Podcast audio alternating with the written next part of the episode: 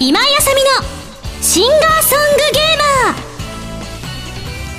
マー。アロマオブハピネスというわけで11月30日についに私の2枚目のアルバムアロマオブハピネス発売されました。ありがとうございます。というわけで SSG 第138回、えー、今やさみでございます。どうぞよろしくお願いいたします。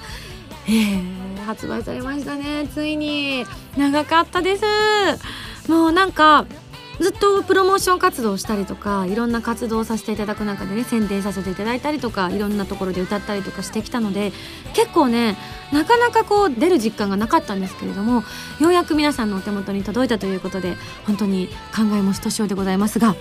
えー、まあ皆さんうっすらお気づきだとは思いますが現状ではまだ私の時間軸では発売されております。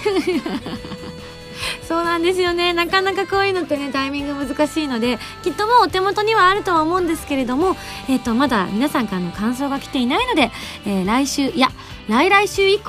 ご紹介できればと思いますのでぜひ皆さんもですねあの聞いた感想なんか送っていただければと思います。今回もねブルーレイとあと DVD と通常版と3種類あるので中身も実は全く違うものになってたのお気づきになった方いらっしゃいますでしょうか。写真とかがねちょっとずつ違うアングルのものを使ったりとかしているのでもしお友達同士で違うのを買ったよなんていう方がいたらねちょっと見せ合いっことかしてもらえればいいななんて思ってるんですけれどもあの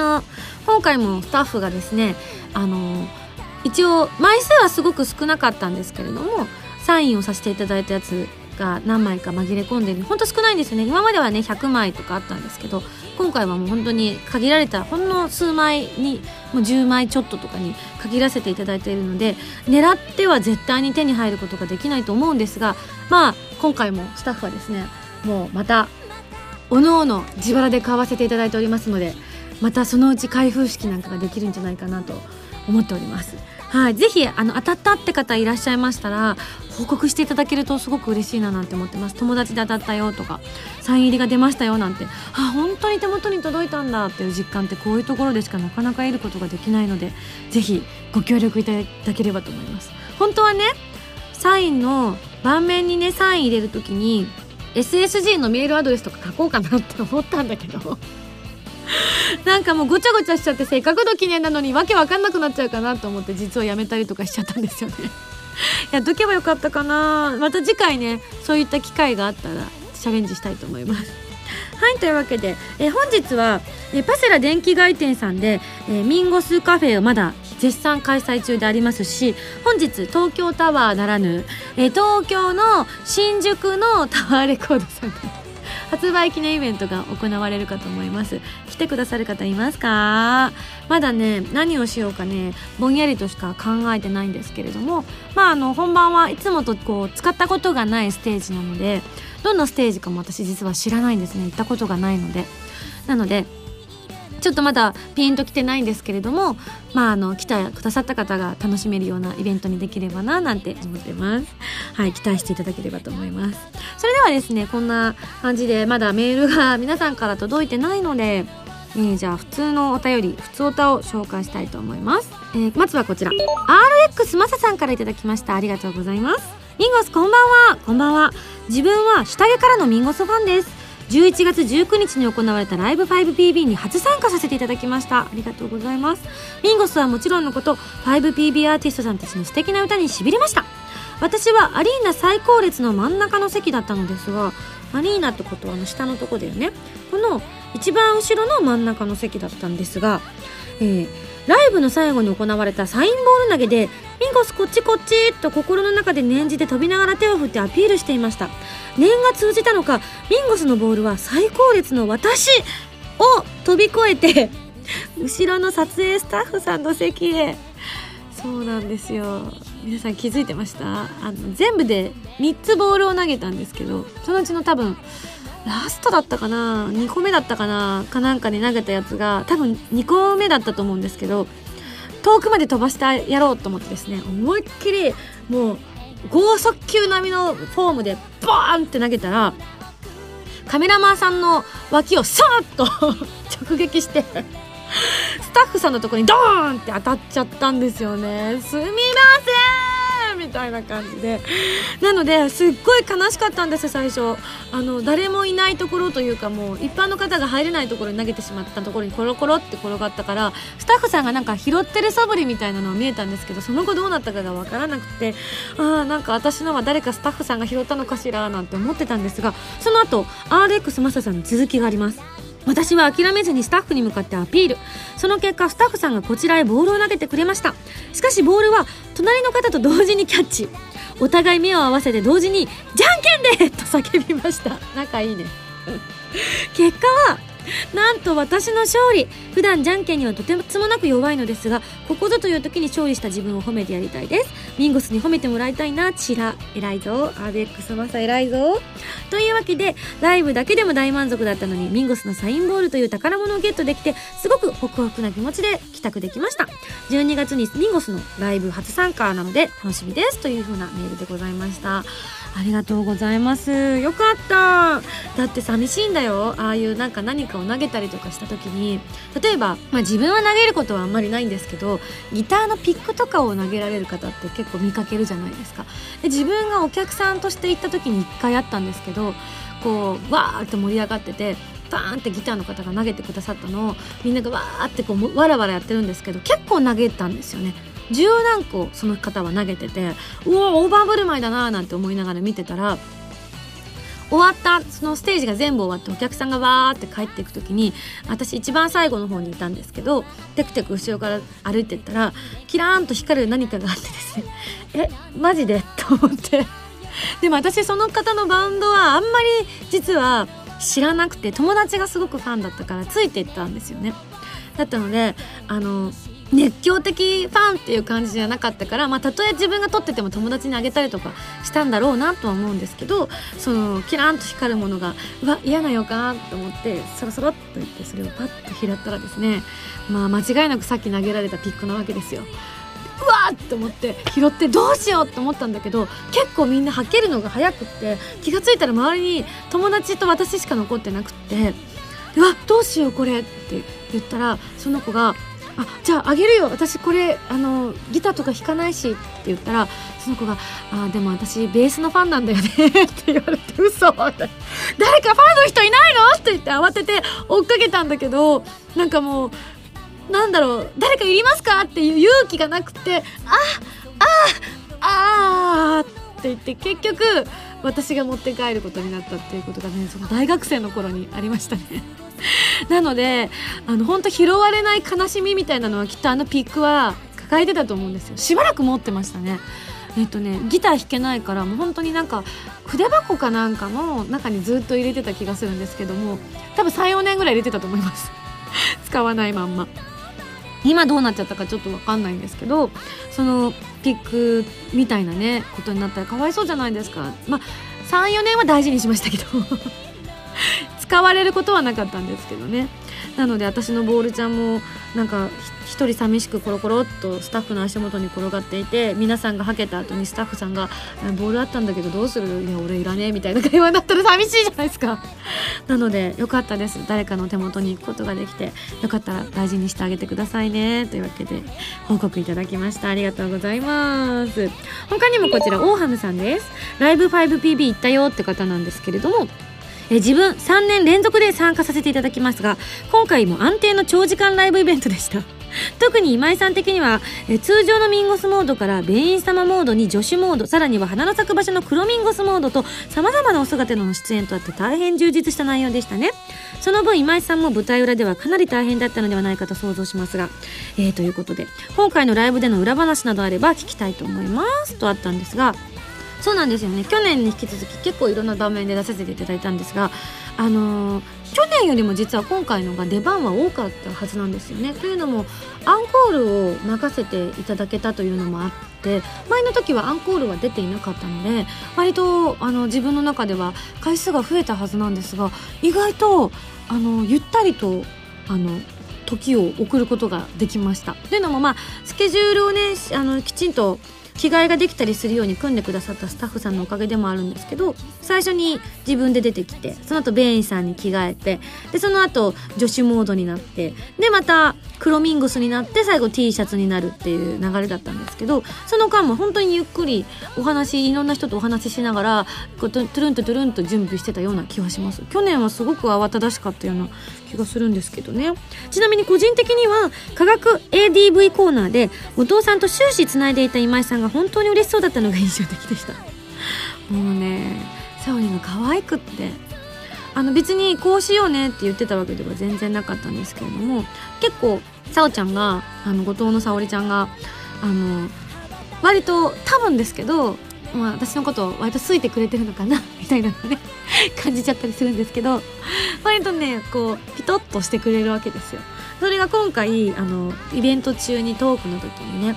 こうお二人で何か話してくださいみたいなことをねあの新婚ほやほやの白石君とそして割と毒舌のズバッと切り捨てる綾乃ちゃんと 二人に話してって言われた時に特に打ち合わせをあんまりしてなかったのでどうするみたいな感じになった時に私は結構出番が多かったのでさおちゃんをね応援にしに来てくださった方もたくさんいらっしゃったのでぜひさおちゃんにいっぱい喋ってほしいなと思って「さおちゃん話してよ」って言ったらさおちゃんが「へーって言ってちょっと不安になったのかスッと手を握ってきたわけですよ。まあその時のねさおちゃんのねひんやりとした手がまたね愛おしいわけです。雪なんかほんとね雪の女王みたいさおちゃんって。もう肌も白いし透明感ばっちりだし本当にね体温が低いの。だからステージ上すっごく暑いんだけどさおちゃんの手が冷たくって気持ちよくってなんかちょっと手を離したくなくなっちゃったみたいなとこもありましたけれどもとってもねあの手をつないだ瞬間にカメラマンさんがドドドドドドって近寄ってきてバシャバシャバシャって撮ってたのがねとても印象的ではございましたけれどもえへへなんかあのねそれを見ていた志倉社長がずっと「お前ら何やったんだ!」ってね私たちのラブラブ加減に嫉妬していたのであの白石君を紹介しておきました なのであの私とさおちゃんが手をつないで白石さんと社長が2人して手つないで青春ごっこしてましたね。あれが一番私の中では今回のライブ 5PB の中ではヒットでした。はいというわけで本当今回はあの私が子供の頃よく聞いていたあの譲れない願いとかも聞けたし本当たぎりましたね。あのすぐその後に自分の出番だったので最初のそのメインステージのオーラスが田村直美さんがご担当されていてで私とあのディナミスの作品であの、まあ、一緒に私がエンディングでその後のグランドエンディングっていうのを田村奈美さんが歌ってくださってるんですけどその関係で今回出演してくださってたということでその一番最後にまさかのみんな大好きえー、譲れない願いが来るとは思わなかったので私も舞台袖であのクロミンゴスになりつつうわーって一緒に歌ってました。来たーみたいな。いや皆さんもきっと見に来てくださった方もねとっても素敵なプレゼントだったんじゃないかななんて思いました。そうなんでその後アンコールで出ていく時にねとてもドキドキしましたけどね。あの田村直美さんの後に今井っていうので大丈夫かなって内心すごくあの不安もあったんですけれどもまああのどっちかっていうと私の衣装に皆さん面食らってた表情がちょっと面白かったんですけど バッとグロミンゴスというか花の咲く場所のジャケットの黒い方の衣装でステージの上に立った瞬間にみんなが振ってたサイリウムが一瞬止まるっていう わーみたいな。そのなんかこの羨望の眼差しみたいなのを一瞬感じ取ってちょっと黒ミゴスモードが一段また上がりましたね。なのでとっても楽しい時間が過ごせたななんて思っちゃいました。はい本当に長丁場だったんですが来てくださった方ありがとうございました。はいというわけでですねこんな感じで他にもたくさん来てるのですがえこの辺で次のコーナー行ってみたいと思います。CM です。どうぞ。静と動響き合う2つの個性 Artery Vein。こんにちは。ベインです。 Artery Vein の待望のサードシングル PSP 用ゲームソフト「コープスパーティー Book of Shadows」エンディングテーマ「パンドラの夜」が好評発売中。カップリングには儚くも力強いバラードただ一つの物語を収録。私たちの紡ぎ出す鼓動に酔いしれてください。今井あさみセカンドアルバム「アロマ・オブ・ハピネス」が好評発売中です。シングル未発売曲3曲アルバム用新曲3曲を含む全13曲を収録しています。タイトルチューン「アロマ・オブ・ハピネス」は一日の始まりをイメージした元気になれるハッピーな曲です。ブルーレイディスク付き初回生産限定版 DVD 付き版には子供の笑顔がまぶしいミュージックビデオも収録してますよ。一生懸命作り上げた素敵な楽曲の詰まった一枚に仕上がっているので皆さんぜひ聴いてみてくださいね。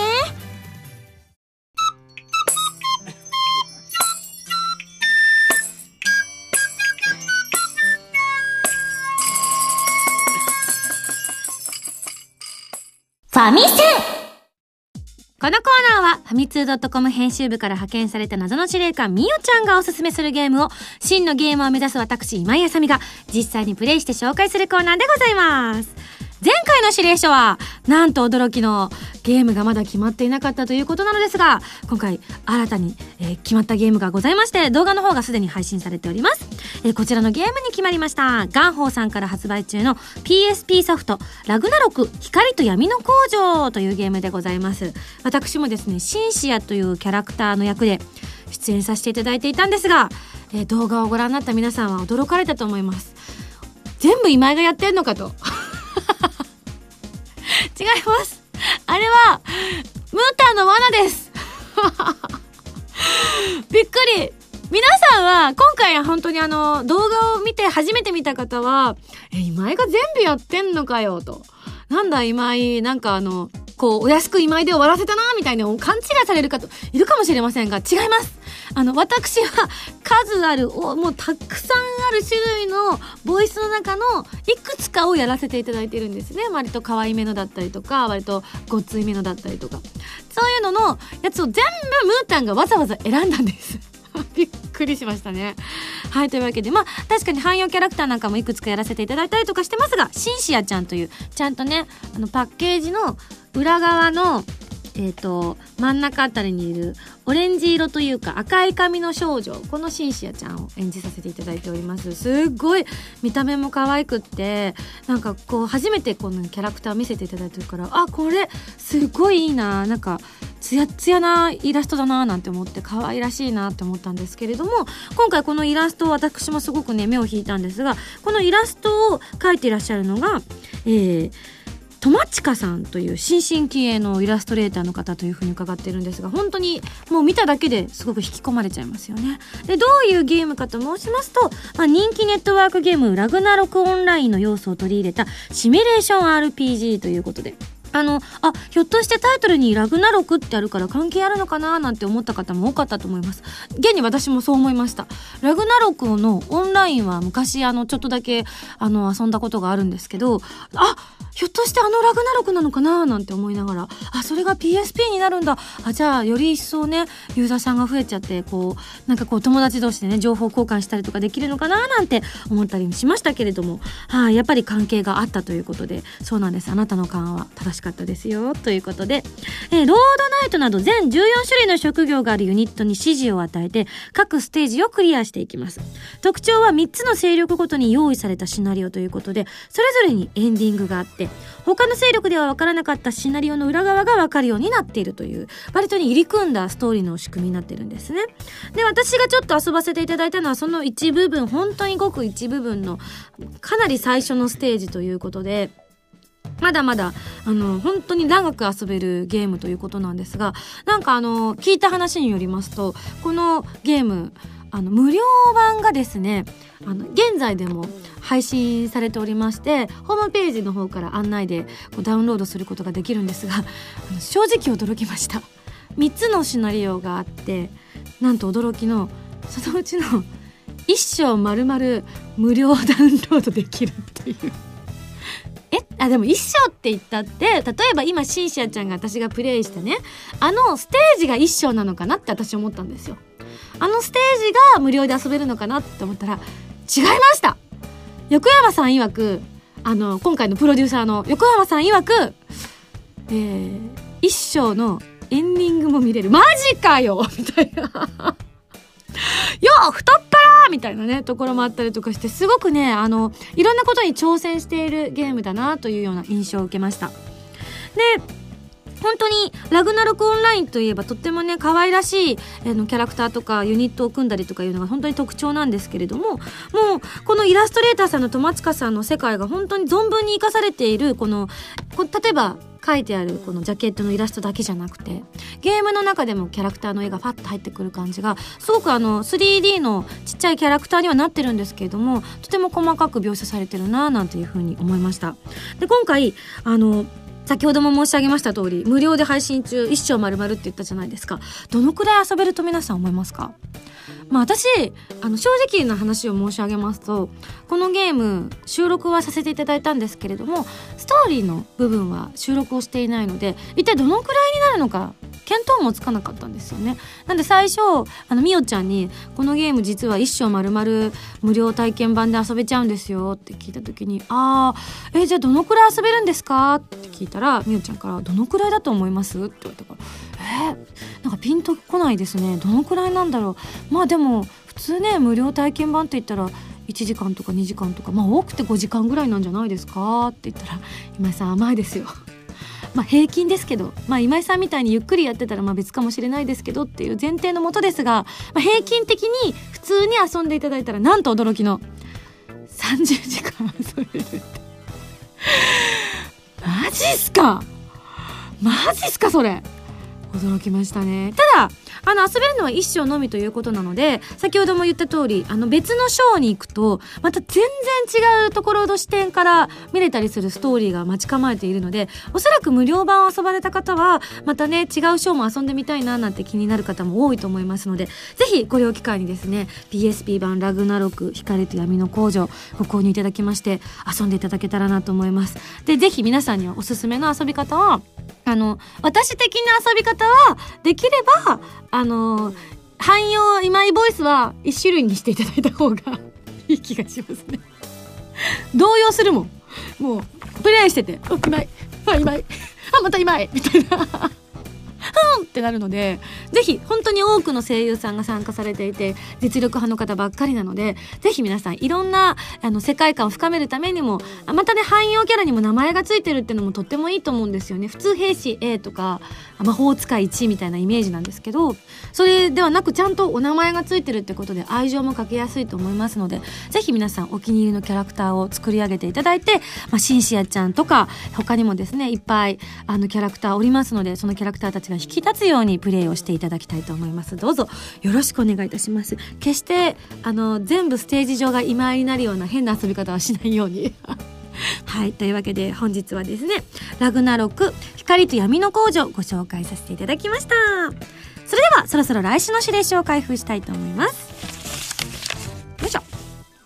指令書。ミンゴさん、こんにちは。こんにちは。最近はがっつりと遊べるハードなゲームを取り上げることが多かったですが、あ、そうですね。来週は気軽に、でも長く遊べるゲームを取り上げたいと思います。それはミンゴスさんも大好きな初音ミクのゲームというわけで次回は初音ミク Project DIVA extend を取り上げますよ。 Project DIVA シリーズを取り上げるのはこれで2回目ですから華麗なプレイを期待していますよ。それでは頑張ってね。謎の司令官みおちゃんよりというあの無駄なプレッシャーをかけるのをやめていただきたい。ただそうですねあの初めて触った時はまだまだねこうヘタっぴーでしたけれども是非皆さんに華麗なみくちゃんのダンスと歌をご披露できればと思いますので頑張りたいと思いますそれでは来週のゲームは初音ミク Project DIVA extend に大決定以上ファミセンのコーナーでした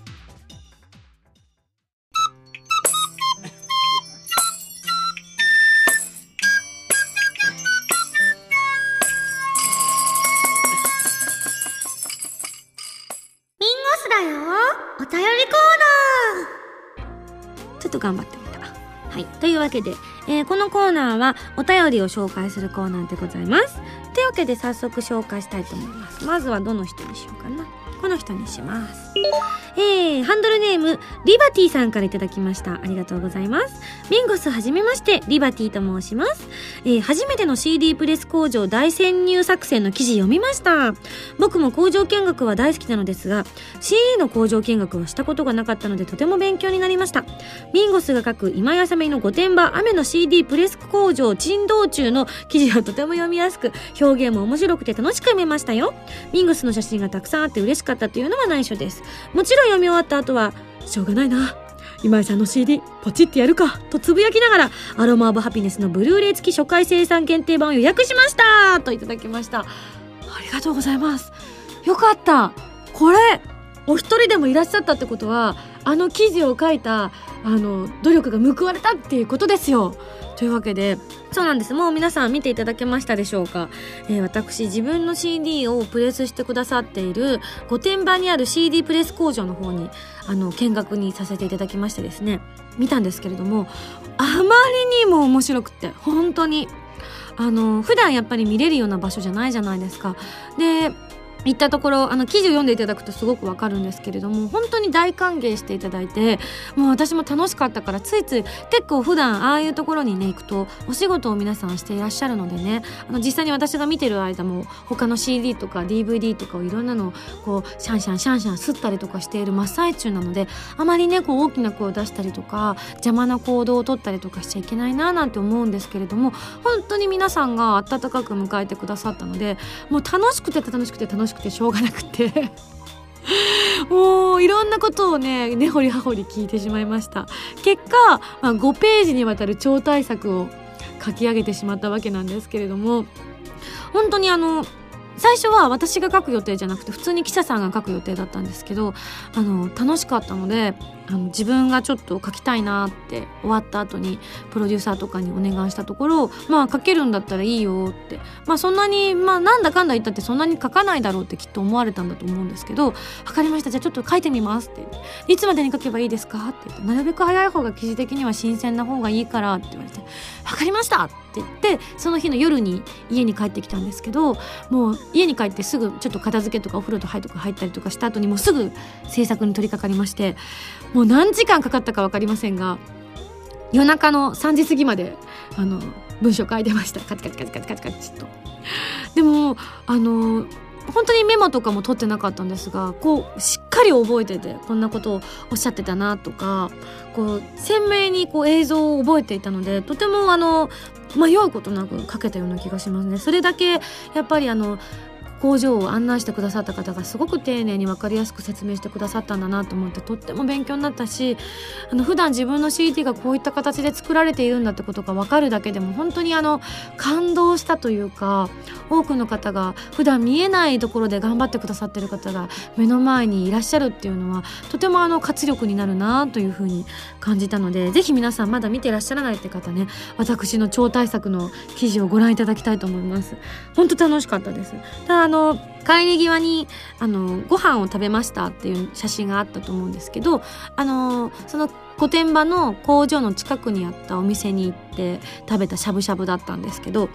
実はそのしゃぶしゃぶのお店も工場に行った時にすぐにあの見せていただいたこう御殿場紹介マップっていうの中からせっかくだからこの中から選びましょうよって言ってみんなでこうどこ行きますみたいな話をしてここ行きましょうって言って電話して行った場所なのでもうほんと最初から最後まで工場のスタッフさんにはお世話になりました。とっても美味しかったです。一番でも写真には載ってないんですけどすっごい一番美味しかったのは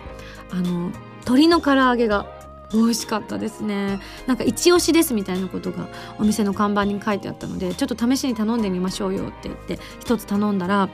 あの1個の塊がねどのくらい？サーターアンタギーぐらいありましたね。わかりにくいか。どのくらいだろうな。えっ、ー、とねボールで言うとねうんとね野球ボールよりはちっちゃいんだけど卓球のボールよりは間違いなく大きいみたいな。卓球のボール2つ分ぐらいが1個かな？をが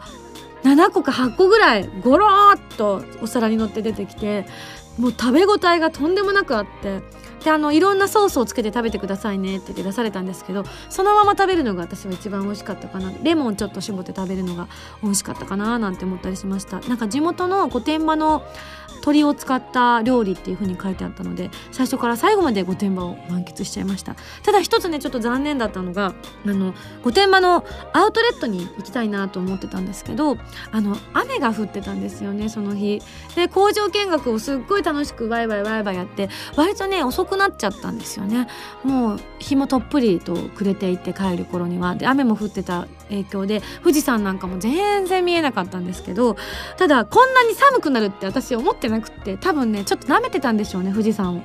あまりにも寒くて 挫折っていう。ねお買い物したかったんですけどちょっと残念です。また晴れた時にでもね行きたいななんて思ったりしました。やっぱ富士山はねパワーもらえるよ。あの富士山の麓で作ってる CD が人の心にあの語りかけないわけがないってちょっと思ったりもしましたね。私の力だけじゃない何かがきっとこの CD には詰まってるんじゃないかなって思ったりしました。はいぜひ皆さんも見てみてください。えー、他にもじゃあまだ紹介できるかしら。えっ、ー、とこちら、えー、ハンドルネームはるはるさんです。ありがとう。ミンゴスこんばんは。サードライブまで1ヶ月切りましたね。いや1ヶ月どころじゃないんだよ。そうなの。このラジオが流れてる時は12月3日でしょ。だからえっと最初の横浜が10日だからもうあと1週間しかないんですよね。どうしましょう。わお。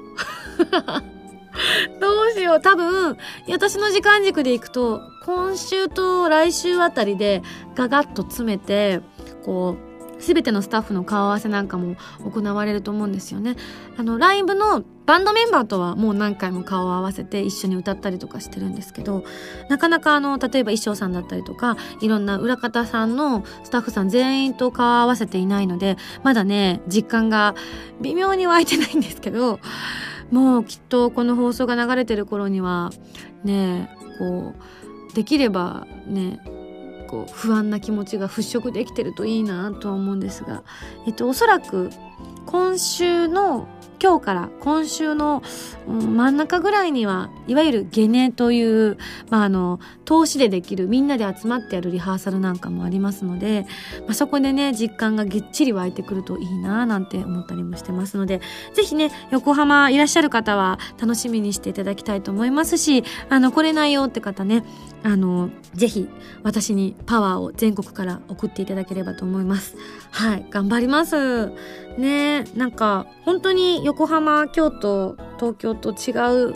こうラインナップなのでまだ全然ポワーンとしてるんですよね。しまったな。しかも横浜後回しになってる節ありますよね。なんか東京公演から練習してるようなイメージが私にはすごくあって。というのもやっぱりあのアルバム用の新曲とかを重点的にやったりとかしているところもあるのであのまだ私が人前で歌ったことない曲とかもたくさんありますのでなんかそっちをメインにやってるような気がしてなんかあの横浜のセットリストはこれ大丈夫だよねって言って私は参加してない気がするんですよね。多分バンドメメンバーさんはやってくださってるんだと思うんですけどなので多分私一人が不安です。でここから詰めていきたいと思います。絶対来てくださった方が良かったって思っていただけるようなステージにしたいと思います。はい。というわけでたくさんメールも来てるんですが、えー、ぜひアルバムの感想を送ってください。ちなみにみおちゃんは台本にですねアルバム発売記念お便りたくさん来てるかなって書いてるんですけど来てないよだってまだ発売日前だもん。えー。はい、ぜひ送ってください。ゆっくりね、1ヶ月、あの、また発売記念イベントもメインは、あの、来年に入ってからありますので、まあ、その頃にもちょっとずつ紹介していけたらなと思ってますので、いつでもいいですので送ってくださいね。以上、ミンゴスだよお便りコーナーでした。はい、マキシェクリスです。え？シュタインズゲートが iPhone でも遊べるようになったですって？また岡部の妄想じゃないの？はいはいワロスワロ。違う？あそうか。これもシュタインズゲートの選択か。エルサイコングルって何言わせてんのよ？iOS 版シュタインズゲート好評発売中。ウェブラジオ今井あさみのシンガーソングゲーマーボーナスステージシリーズ第3弾。今回はミンゴスと SSG スタッフ揃って沖縄ロケに行ってきたそうです。琉球音楽をテーマにした新曲に加えロケの模様を余さず収めた DVD を収録。初回生産分は撮り下ろし写真満載の32ページブックレット付きです。今井あさみの SSG 沖縄ステージ好評発売中。ハイサイ沖縄。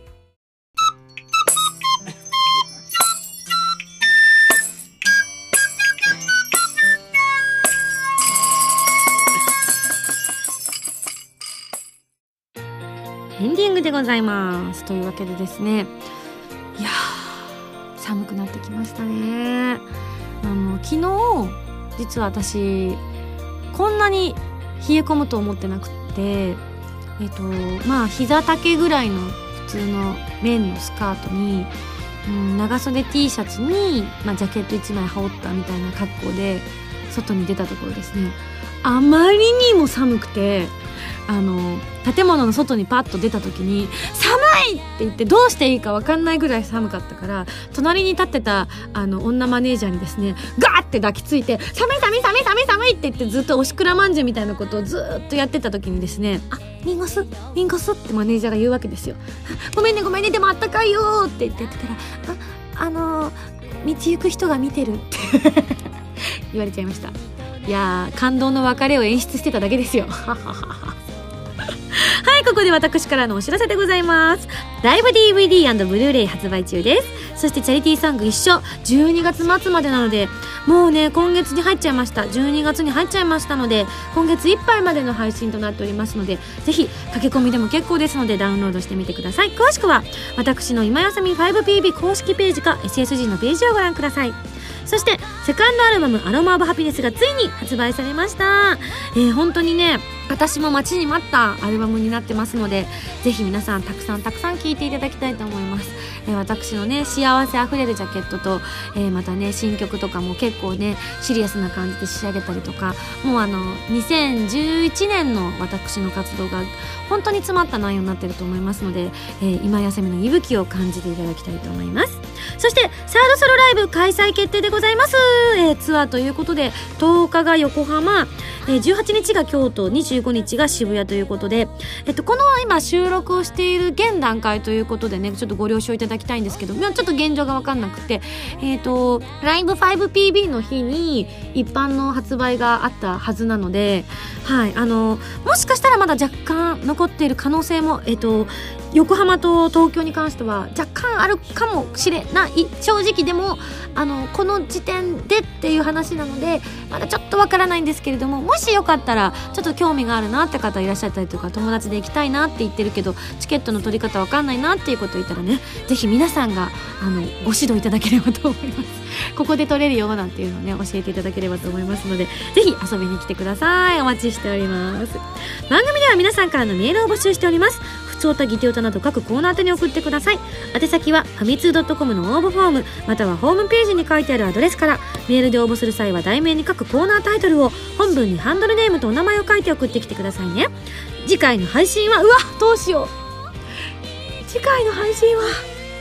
2011年12月10日土曜日ライブ当日だ。まずいまずい。あー。だからさなんか焦るんだよね。まあでも合ってるのかな？あのこの収録自体はだいぶ前に撮ってるわけですよね。この放送よりも。だからまだ実感湧いてないのに当日ですとか私言わなきゃいけないわけ。すごく急に動揺するみたいな。さてはスタッフそれ狙いですね。ライブ前になると収録が早まるのは狙いですね。はい。なのでぜひ皆さんあのー、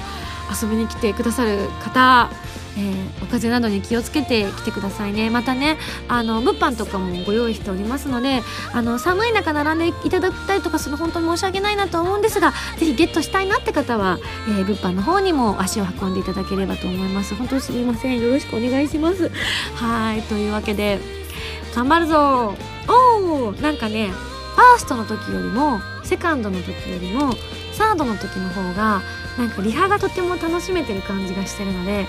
っても楽しみです。私もライブがすごく楽しみになってきました。でもこのパターンって怖いんですよね。なんかリハがあまりうまくいってなかったりとかなんか不安だなって思ってて本番強いっていうパターンがずっと多かったのでリハが充実してるとなんか本番がうまくいかないような気がして急にネガティブなモードに入っちゃうんですよね。あでもこんなこと言ってるとなんか言霊みたいなのありそうだからまずいまずい大丈夫ミンゴスは頑張れる頑張れるよ。そうだそうだ頑張れるよ。うん。ドキドキします。はい。というわけでぜひ、えー、またねあのライブが終わった後の収録の放送で私が元気に皆さん楽しかったですかと言えるぐらいに私もですね充実したライブを、え、ご披露したいと思いますので期待しててください。それではまた来週土曜日に一緒に SSG しちゃいましょう。お相手は今やさみでした。バイバイ。